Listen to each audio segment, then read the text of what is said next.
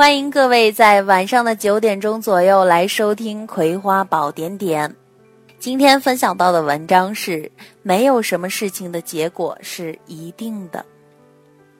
我人生中的第一笔财富就是被朋友陷害来的。当时北京房子不贵呀，贷款可以贷很高，我钱又不多，订了一户小房子。还介绍我一个朋友到同一个小区去买房，我还告诉他我订的房子主卧朝北，等有主卧朝南的出来我就要换。而那个朋友非常有钱，他买房不是自住，只是好玩投资。但是没想到小区试出一户主卧朝南的房子，竟然被他抢先走了。那天早上。小区销售打电话来说有这样一户房子放出来，我说我下午过去，请他留着。没想到下午去的时候，那栋房子已经被其他人迁走了。我当时气疯了，破口大骂那个销售经理，怎么可以这样不守信呢？明明我说要来买的，他先卖给别人了。一个星期后，我和朋友偶遇，他不经意地说。咦，我老公好像在你介绍的那个小区买了一户朝南的房子呢。一看我脸色大变，他还假意的说：“哦，你喜欢，你要那那我们换好了。”当时这真的是双重受伤，我很难过，哭了很久。后来小区又试出一户主卧朝南的房子，我先抢下来，准备退掉原来那一户。结果抢了之后才发现，原来那一户已经签约，退不掉了。如果我朋友当时没有来抢，我那时还没有签约，是可以退掉的。OK，现在两户房子在手上，我首付不够，很着急。最后没有办法，硬着头皮和父母借了钱。最后的故事你们都应该可以想象，北京房价上涨。但是，如果你只有一户，你动不了的，因为自己要住啊。如果有两户，另外那一户就可以处理掉了。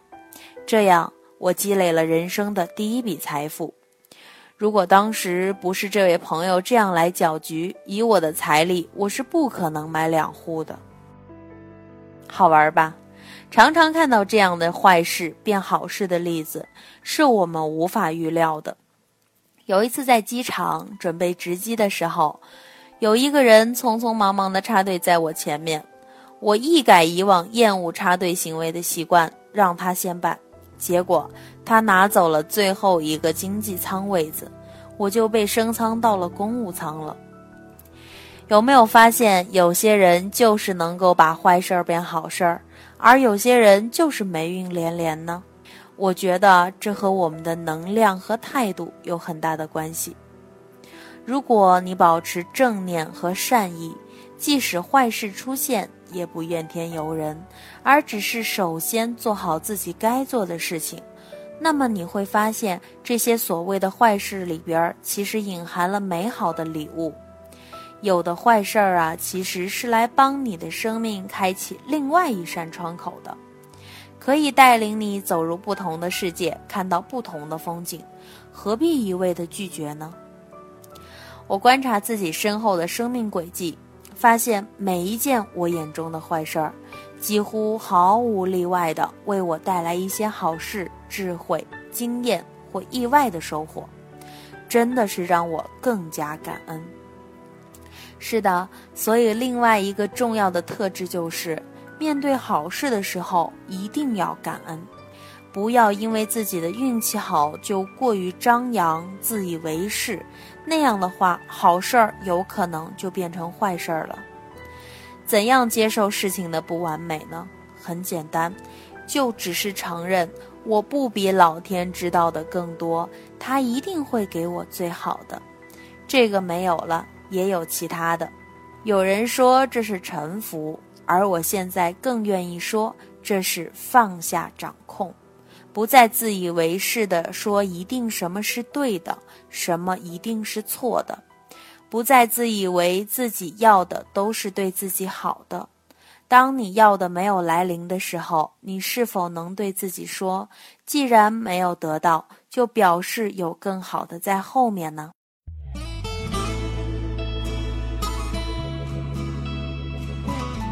我们也都听说过“失之东隅，收之桑榆”的这种说法，其实这也是很多老人家说的。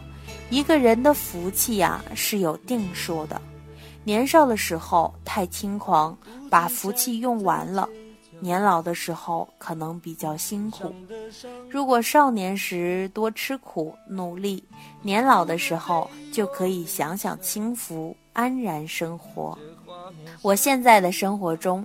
真的没有什么一定要如此的事情。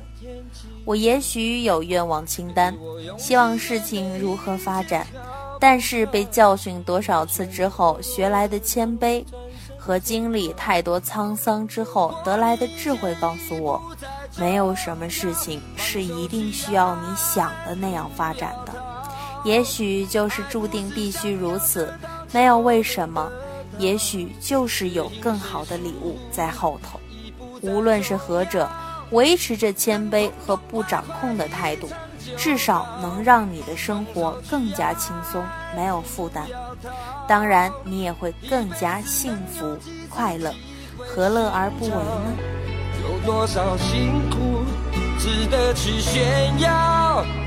能看你。本文来源张德芬，重遇未知的自己。好了，今天晚上的故事分享就到这里了。祝亲爱的你们晚安。